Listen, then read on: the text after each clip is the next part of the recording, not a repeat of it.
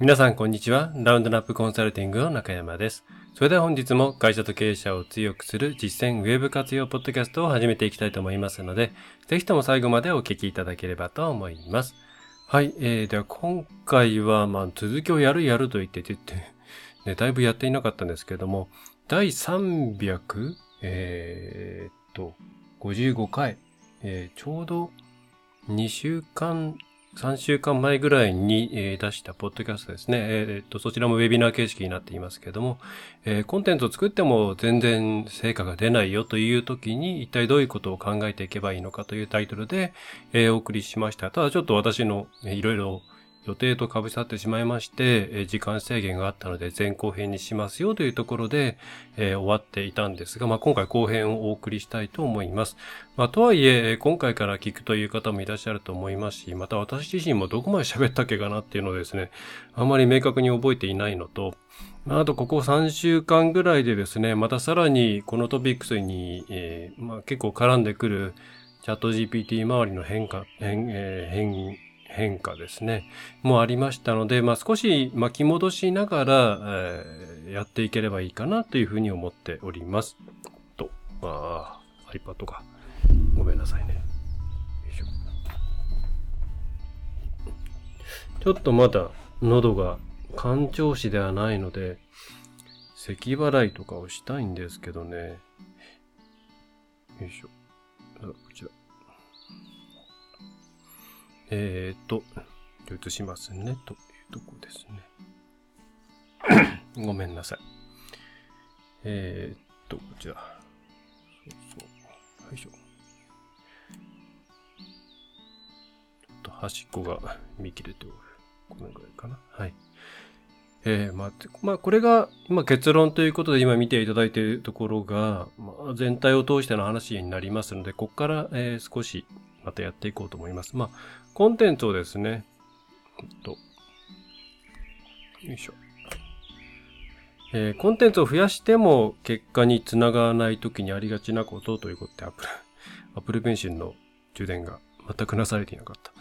えーで、結論というか、まあ、よくある形として、まあ、前回ご紹介したんですけれども、えーコンテンツが実際のその集客の部分からゴールとなる、えー制約の部分までですね、そこのステップを踏んで、えーお客さんっていうのはコンテンツ、まあ、コンテンツだけではないんですけれども、えー集客して見込み客育成をして、そしてまあ初回の何らかのですね、制約に至るという流れがあって、まあ、それぞれに対応するコンテンツというものが配置されてなければいけないんですが、えーなんとなくコンテンツを作っていくだけ、こういったマーケティングの流れというものを考えないまま、なんとなくコンテンツを作っていくままだと、どうしても、その、例えばですね、入り口の部分、集客の部分のコンテンツばかり作っていて、その後ろの浮き皿となるホームページ上に、それをさらに、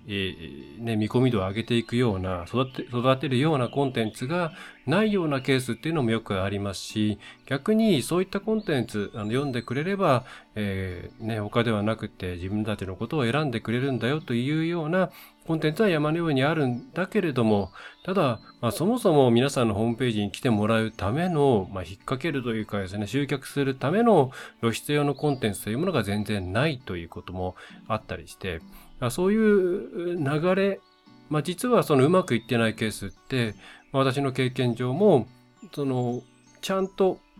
均等じゃなくていいんですけども、道を作るという発想ではなくて、自分たちがやりやすいところとか、興味があるところとか、えーそういったところに注目した結果、えー穴がいっぱい開いていると。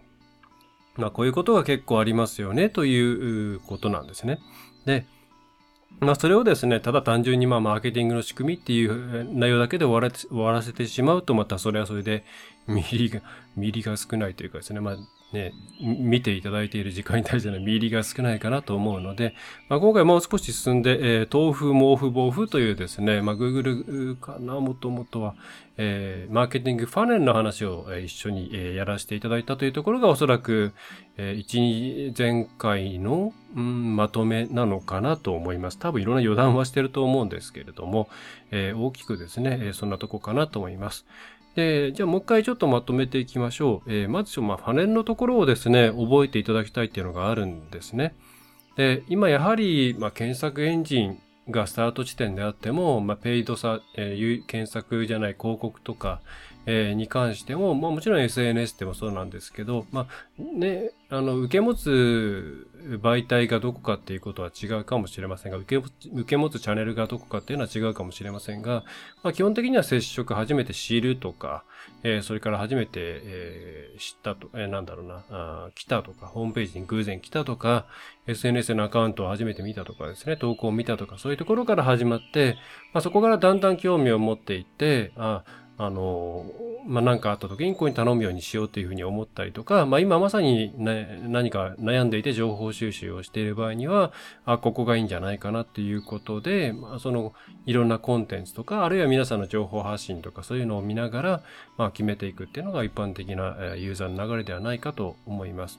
はい。えー、まあ、この間の思考の過程ですね。えー、自分が育成、まあ、育成されてるというか、そのいろんなコンテンツを得て、えーうん意思決定をしていく過程っていうのがだんだん考えている当人もあの意識しなくなってきている潜在化しているっていうことはあると思うんですけど、まあ、ここも話すと長くなるんですけど、まあ、要はあの情報が少なかった時代っていうのは自分がないとないとないで選んで自分がこここでこういうふうに決めるんだっていうことを結構明確に意識していたし、えそれをちゃんと記憶しておくことができたんですけれども、今ってもう考えることがあの並行でいっぱいあるし、それから見込み度もね、自分の中でまあこう、すぐ解決したいもの、まあ、一年以内に解決したらいいなと思っているもの、死ぬまでに解決したらいいなと思っているもの、様々なものを同時に考えている。まあ、それは情報がたくさん溢れているせいで、えー、考えるきっかけがあまりに多くてですね、まあ、頭の中にいろんなその疑問が並列で、えー、存在している状態なんですね。で、こういう状態になってくるとだんだん自分が悩んでいる過程っていうのを一つ一つ個別に認識することができなくなっていって、まあ、そのせいで、ね、悩んでいる過程っていうのも非常にあの、潜在化している、意識、意識下にある、無意識下でいろいろ選定しているような状況にあるんですけど、まあ、この辺を別の切り口で言うと、Google のですね、バタフライ、サーキットとか、そういう話になってくるんですが、えー、まあ、この辺話話していくとまたちょっと別の話になってしまうので、今回はね、ちょっと省略していこうと思うんですけれども、あのバタフライサーキットに関してとか、パルス消費っていうことに関しては、Google の方の、えー、あとあれはマーケティングラボかな、えー、なんだったかな。Google の、えー、そういう研究をしている、えっ、ー、と、まあ、サイト、ページがありますんで、検索をしていただければそこにぶつかると思います。まあ、私は、あ、あ、あっちはあっちでその、なんでしょうね。バタフライサーキットっていうその、エクスプローリングすることと、えっ、ー、と、なんだろうな。な、忘れちゃった。まあ、その二つのステージを行き来して、突然パルス消費が発生するみたいな、えー、切り口から言ってるんですけども、私的に考えればそういうふうに、えー、考えることの多重化によって、えー、なんだろうな、思考過程が無意識化していったことによるっていう、まあその裏返しではないかと思ってます。はい。まあさておきですね、まあそういったことがあって、えー、やっぱ top of funnel、TOFU ですね。からこの、えー、 middle of funnel、えー、そして bottom of funnel ですね。まあこの、この流れですね。はい。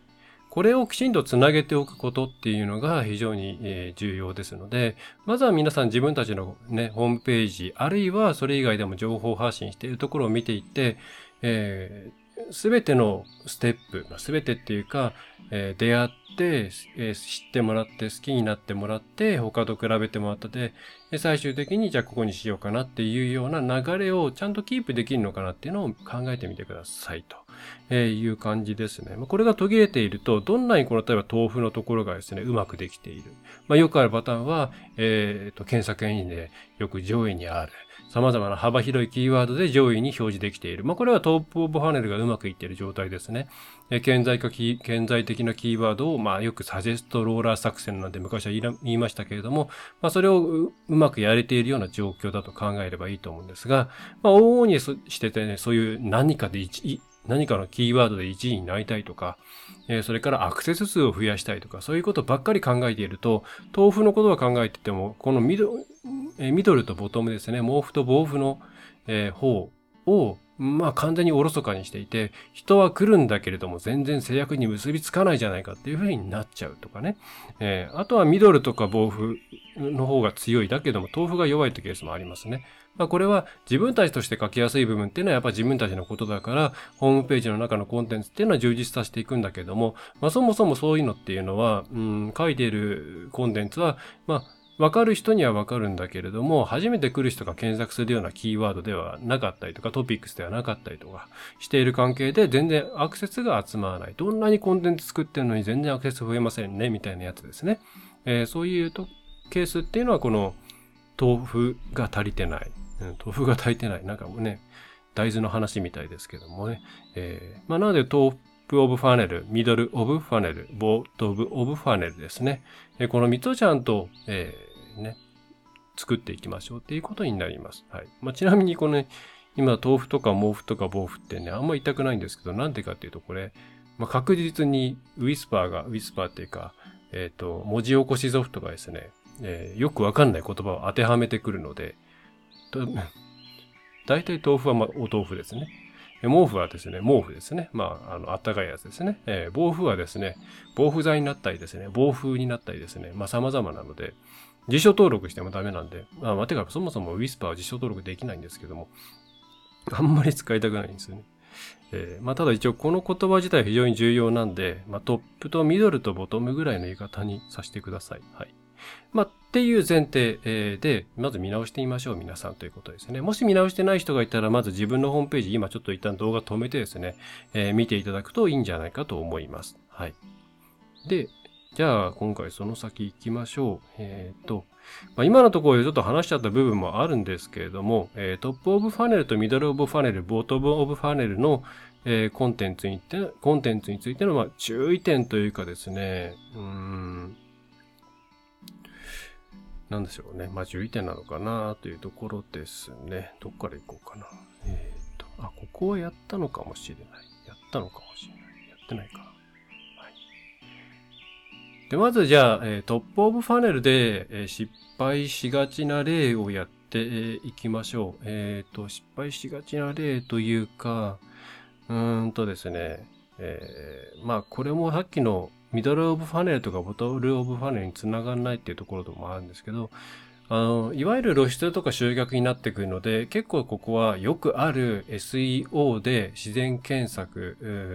オーガニックのアクセスを集めましょうっていうようなプロジェクトになってくることが多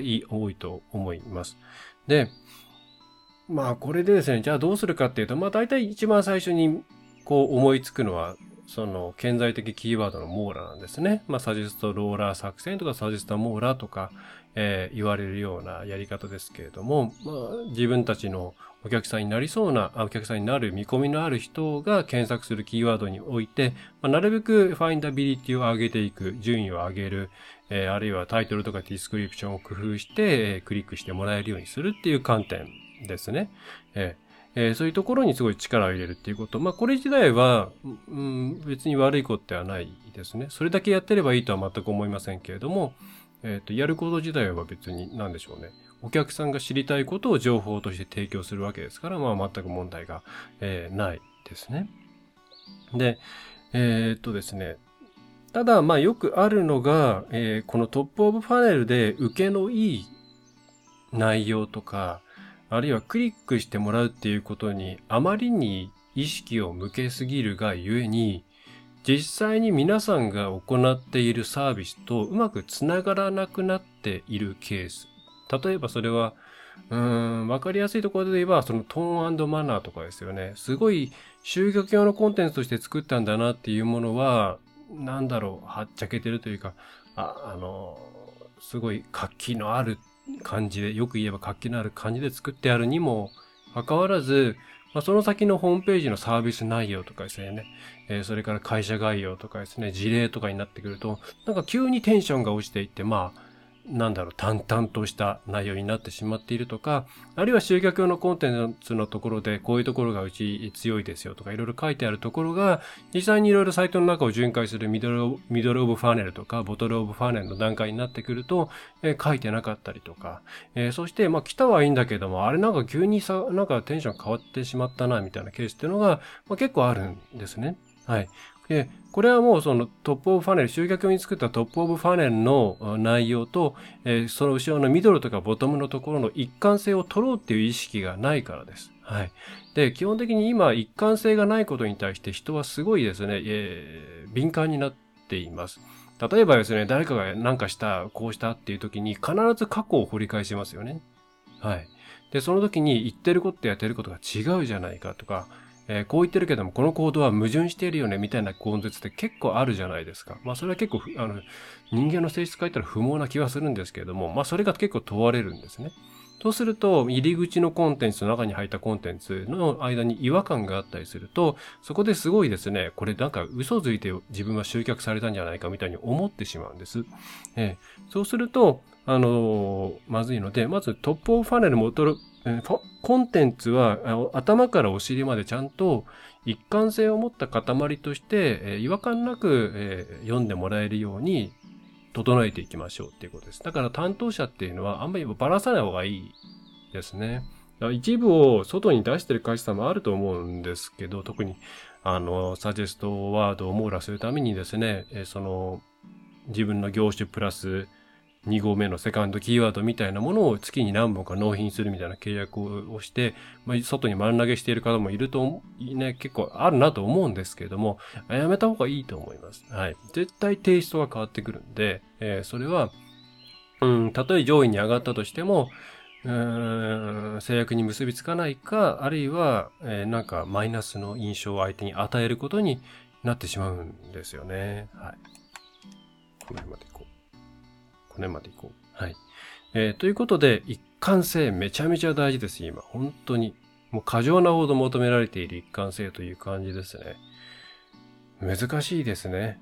うん。難しいんですけどね。それはもう会社の中でもいろいろ違ったりしますし、うん、部門ごとに何が自分にとっての一丁目一番しかっていうのも変わってきますから、これをね、あんまり言う方も言う方だろうなって思うんですけど、まあ、そういう 時代なんです。はい。で、えー、まあ理想的にはこういう流れっていうのは、うん、まあサイト制作時にね、ちゃんとそういう計画を作ってあげた方が一番いい、た方が一番いいですね。はい。えー、こういう考え方でこういうコンテンツを作っていきましょうっていうような、まあ年間計画みたいなものは立てておかないと、何かありました、えー、集客が足りません、じゃあコンテンツ作りましょうっていう風になっていくと、えー、緊急性が高いこともあって、まあどうしてもですね、えー、外からガッチャンコ型になってしまうんですよね。はい。えー、ということで、まあ一言で言えば、受け皿コンテンツを整えてからじゃないと、えー、 top of funnel に力を入れても費用対効果はめ、えー、合わないということですね。はい。まあ、このあたりを意識していただくといいのではないかと思います。で、えっ、ー、とですね、どっちに行こうかなということですね。と。で、じゃあ、 top of funnel と middle of funnel と bottom bottom of funnel ですね。えー、どっちをちょっとリソース的に全部一気には無理ですというケースもあると思うんですね。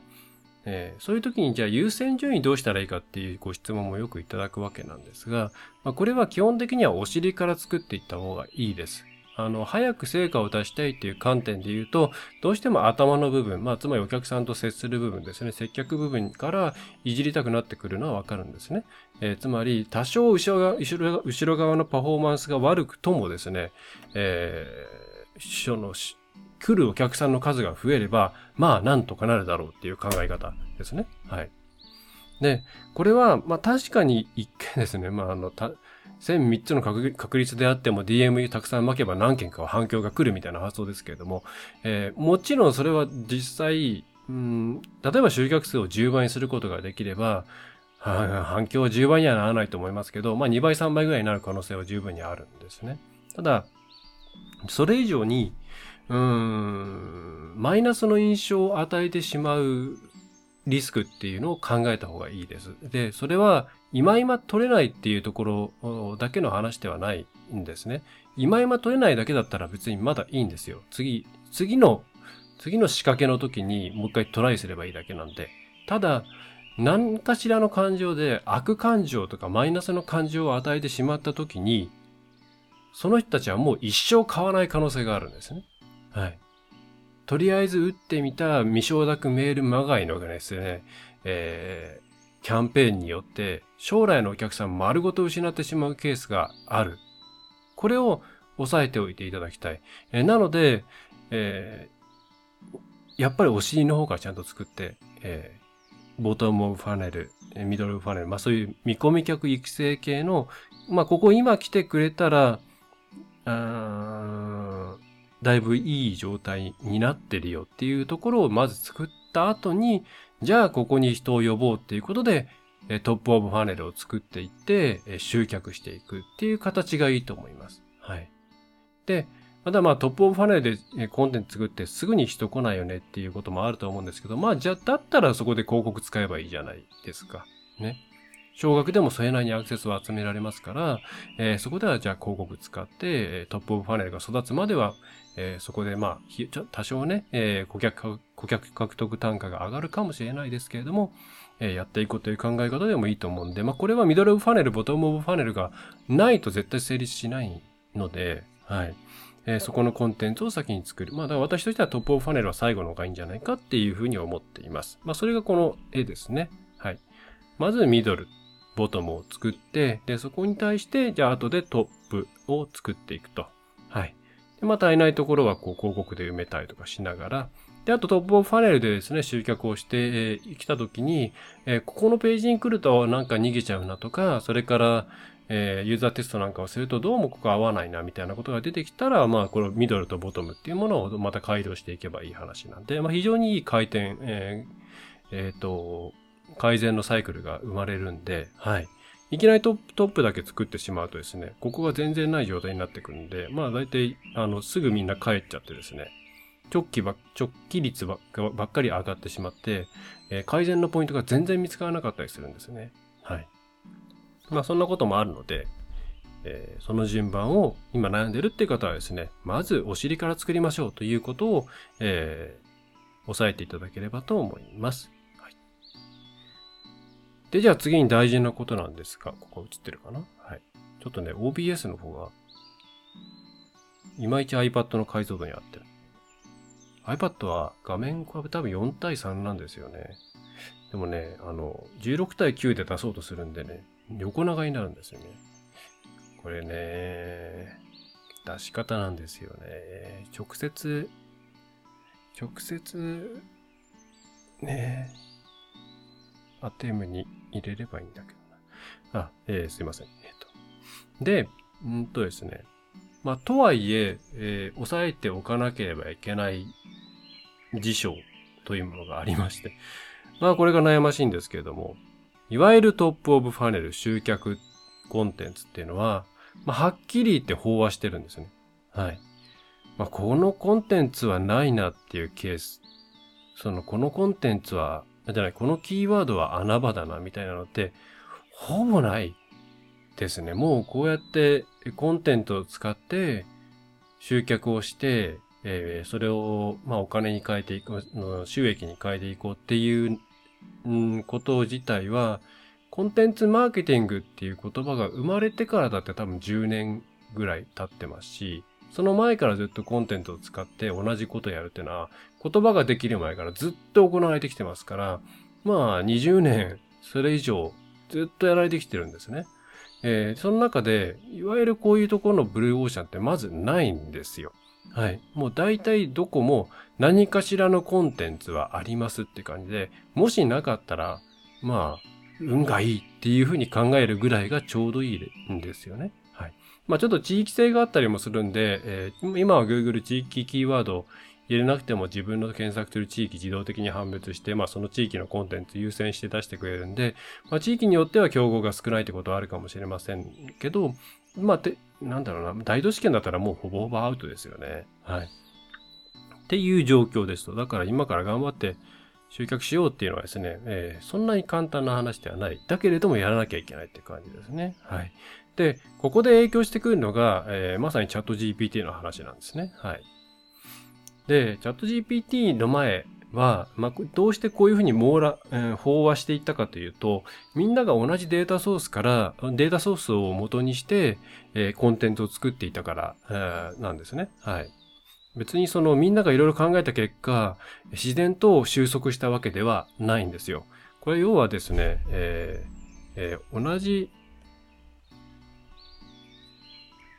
汚くてすいません。すごい今書きづらいところに書いてるんです。同じデータソースを元にしているので、みんな同じところを狙うわけです。で、じゃあ、同じデータソースを元にしている。同じデータソースって何かって言ったら、まあ、端的に言えばもうこれはですね、キーワードツールなんですよ。はい。まあ、すべてのデータ、検索、えー、まあ、サードパーティーのいろんなツールはもちろんありますけれども、えー、まあ、そもそもはもともとは、そういうサードパーティーツールが精度が上がってくるまでは、まあ、Yahoo! と Google のキーワードツール、Yahoo! は何でしたっけ？キーワードプランナーだったかな、えー、のデータ、まあ、オーバーチャーの時代からですね、もうそこのデータを使って SEO も、えっ、と、ボリュームゾーンを考えるっていう、オーバーチャーって皆さんも知ってるのかな？老人会的な言葉になっちゃうんですかね、これはね。はい。あの、Google 広告の前は、あ、じゃあ、アドワーズの前は、オーバーチャーってですね。あ、違うよ。え、オーバーチャーねあ、違う。えっ、ー、と、Yahoo 広告の前がオーバーチャーごめんなさい。私もわかんなくなっちゃった。まあ、オーバーチャーっていうものがあったり、えー、それで調べるっていうのが、うん、当然だったわけなんですけど、まあ、今でもそうですね。えーで特に日本でそういうキーワードの検索数のアグリゲーターっていうのがあんまりないこともあって、海外系のツールで日本語の検索キーワードのデータの精度ってまあ、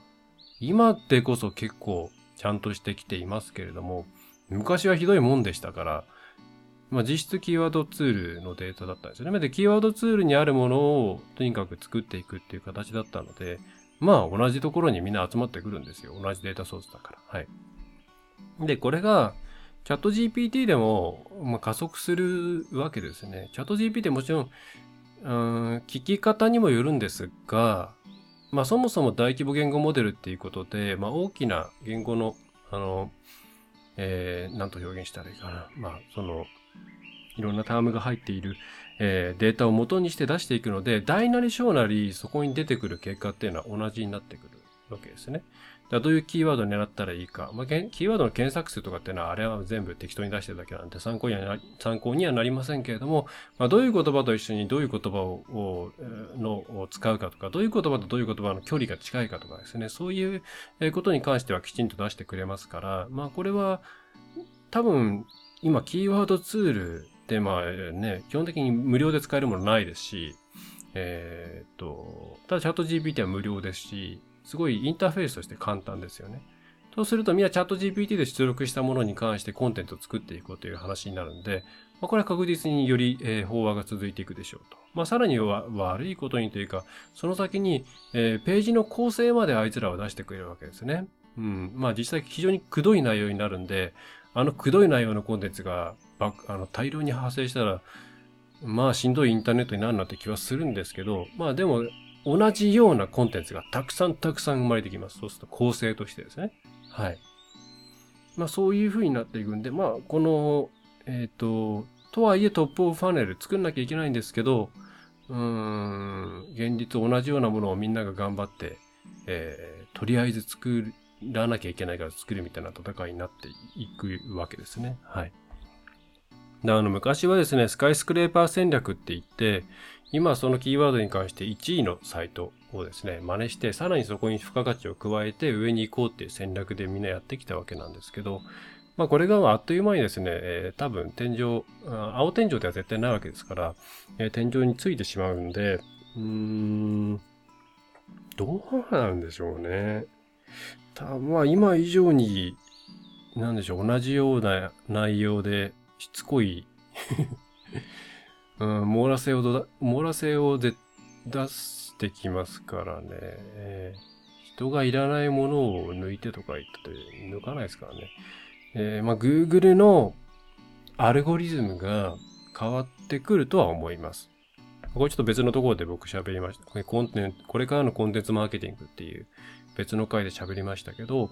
うん、ただこの飽和傾向はですね、まあ、いつか、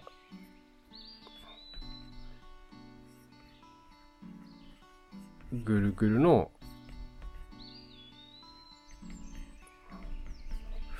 本当にうまく書けないな。アクリルブリズムみたいな。まあ、アルゴリズムです、これ。はい。アルゴリズムが、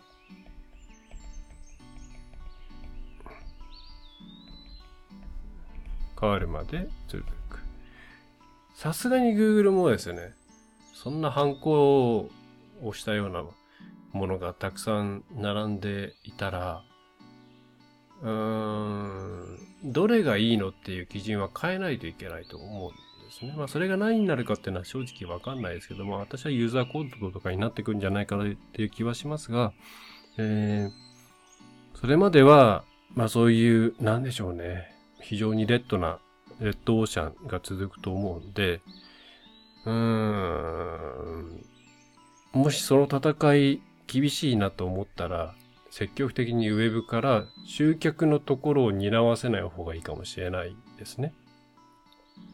いや、どういうことかっていうと、端的に言えば、例えばオフラインが強いんだったら、オフラインの方でホームページに来てくれたら、こういうクーポンあげるよみたいな感じで、見込みのある人をどんどんホームページに連れてくるっていう方が、費用対効果いいかもしれないですね。はい。でま地域によっては全然まだ空きがあったりするんで、まあ、そういうところでやっていきましょうって感じですね。はい。まあ、それがこの辺の話ですね。はい。まあ、この、あの、地方なんかだと、まあ、競合がまだ弱いですよっていう場合にはですね、まあ、なるはやです、ほんとこれ。早く取ったもん勝ちなんですよ。で、まあ、それ二つの意味があるんですけれども、一つは、まあ、今までそういうコンテンツがなかったんだとしたら、えー、初めにそれを展開していった会社のことを皆さんやっぱ覚えます。はい。うん。なので、まあ、あの、自分たちの会社のことを、名前を覚えてもらえるような体裁で作った方がいいと思うんですけど、えー、コラムだったら自分の会社名、コラム入れるとかですね。はい。これからもっとブランドキーワードを制するものは、が勝てる、勝つ時代ですから、えー、ブランドっていうものを認知させながら情報を展開していくっていう形で取っていくと、まあ、多少ですね、後ろから、うん、例えば、まあ、同じようなことをやろうと思う会社さん、あるいは、えー、アフィリエーターとかのですね、比較サイトみたいなものが入ってきたとしても、実際の、えっ、ー、と、実際の集客とかその後ろの制約っていうものには、まあ、そんなに影響ないよねっていう状況に持っていけたりするんで、はい。あの、ウェブ上で勝ってる負けてると、実際に商売で儲かってる儲かってない、儲かってない、全然別の話なので、はい。えー、で、えー、まあ、じゃあ、競合が強い。ちゃんとしてる。ちゃんとしてる。まあいいや。で、これに関しては、まあちょっと穴があるかなと。いろんな検索キーワードに関して、まあ競合の調査をしてですね、えー、まあ、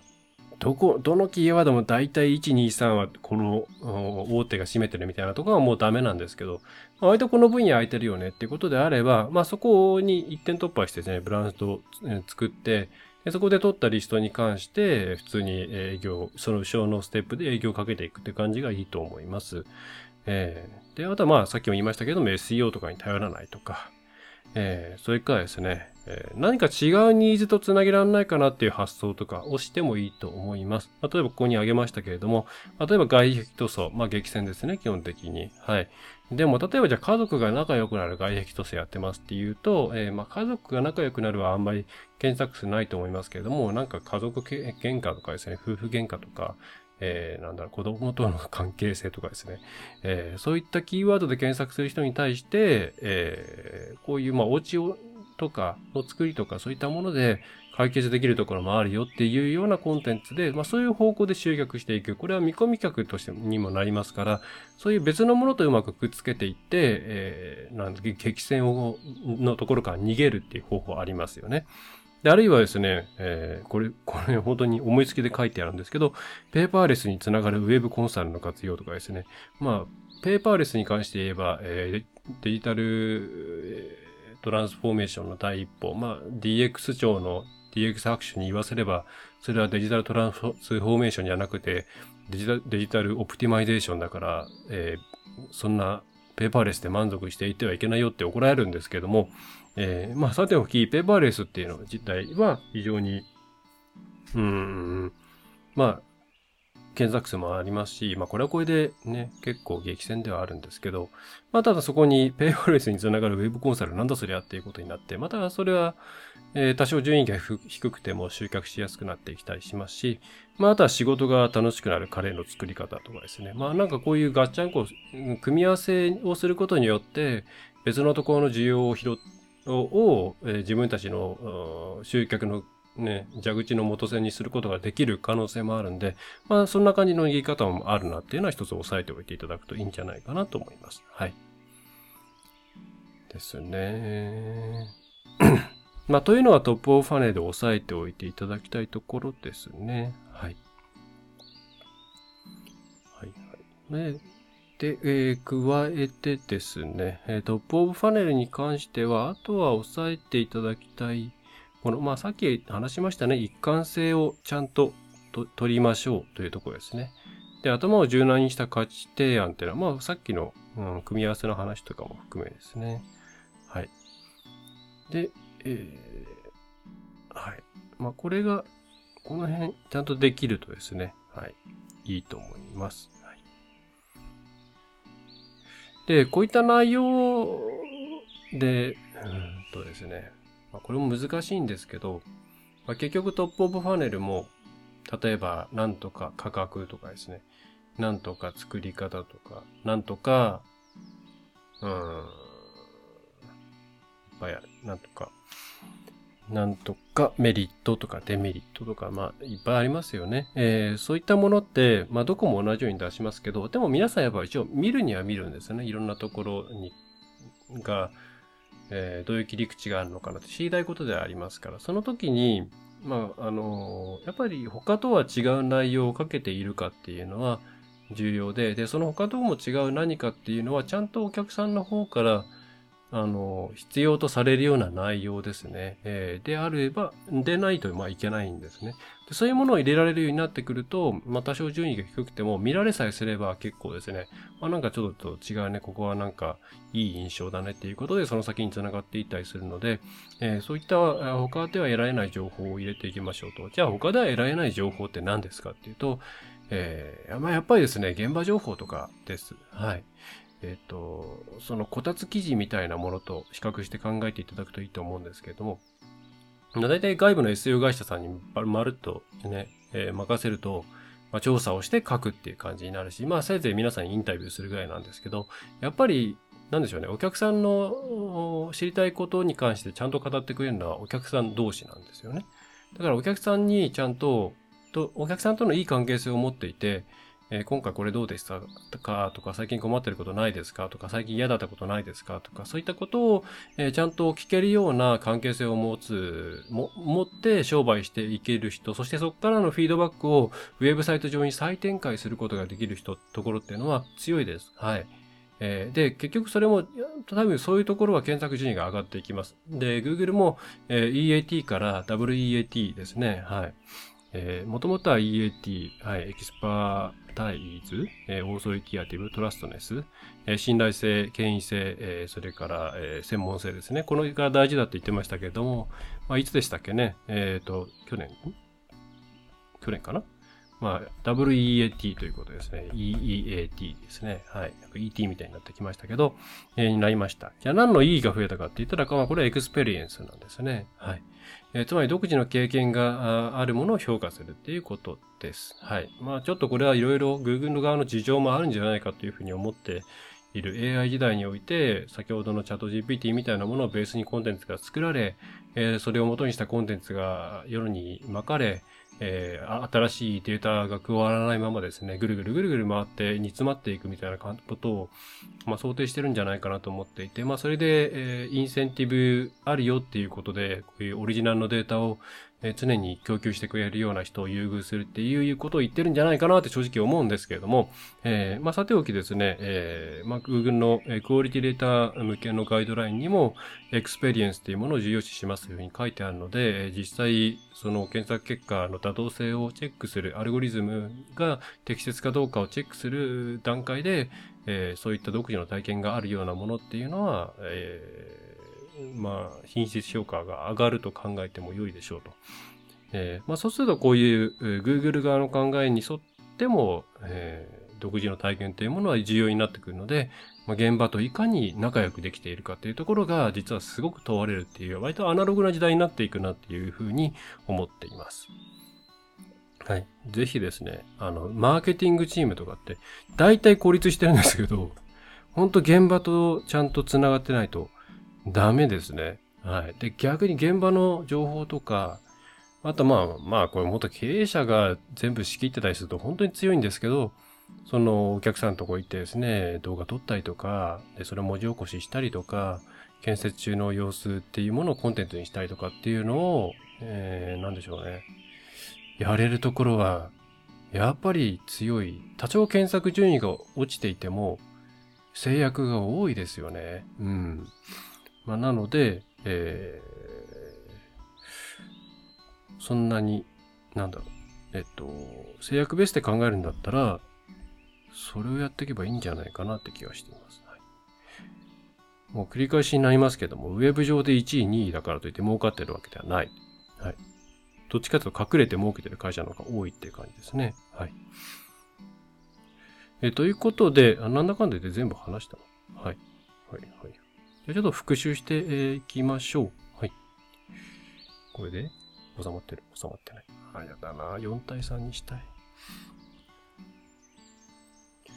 えー、っとですね。コンテンツを増やしても結果につながらないというふうに悩んでいる方は、まず、マーケティングの全体の流れというものをきちんと整備、考えた上で、自分たちのコンテンツがそれに乗っているか、ちょえー、ちゃんと配置されているかっていうことを考えてください。大体どこかに足りないものがあると思います。そしてそこで全部、まあ、こぼれ落ちてしまっている。まあ、流しそうめんをしたらですね、途中の、えー、竹が1個なくなっているような状況ですね。えー、というふうに、え、可能性が高いので、ちゃんと見ていきましょう。えー、そして、 top of funnel から middle of funnel、bottom of funnel というこの流れをですね、えー、ぜひ意識して、えー、集客していった人を、じゃあその中でどういうふうに動かしたら、どのコンテンツを見てもらったらより見込み度が上がるかなっていうものを、えー、チェックしたり、人に見てもらったり、まあもちろんアクセス解析のデータなんかを見ながらですね、えー、チューニングしていくことが非常に重要になってきます。この情報がですね、えこんな風になっているのか、こんな風になってるか、ちょっと極端ですけどね。まあ、なかなかこうはなんないですけども。こうなってたら、同じ入り口でも、全然ゴールの大きさ違いますよね。はい。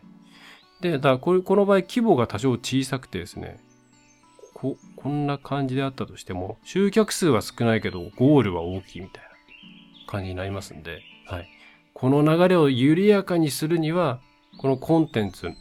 トップ、ミドル、ボトムのコンテンツがちゃんと有機的につながって、えー、お客さんに対して、うん、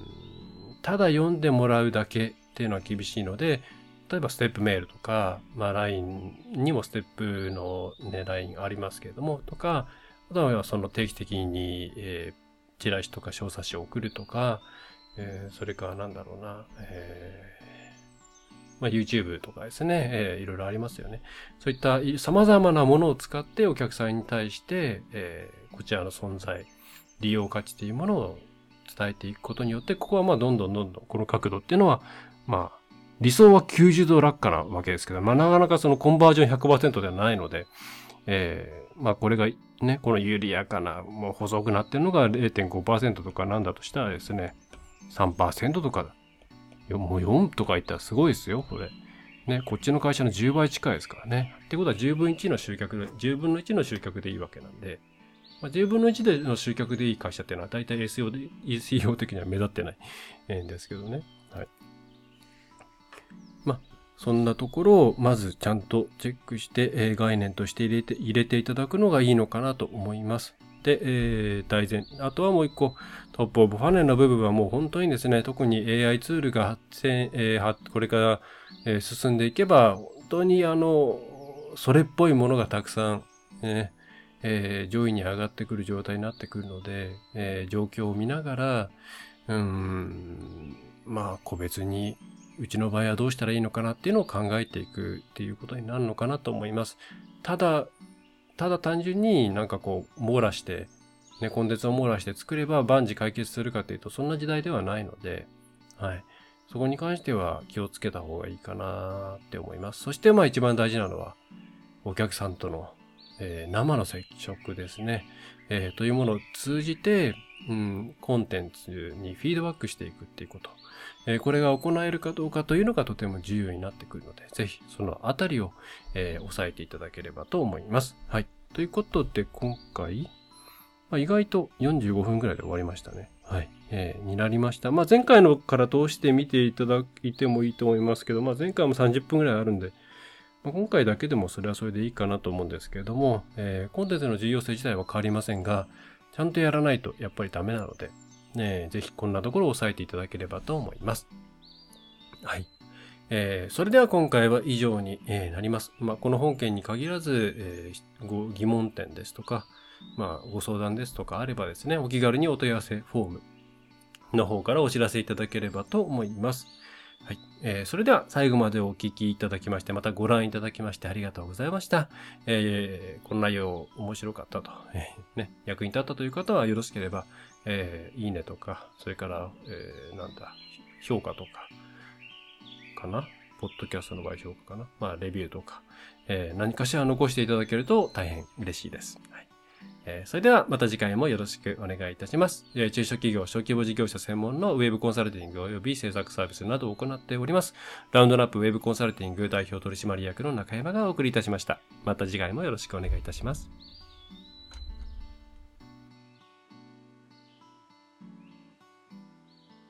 いかがでしたでしょうか？ご質問はいつでもフォームからお送りください。お待ちしております。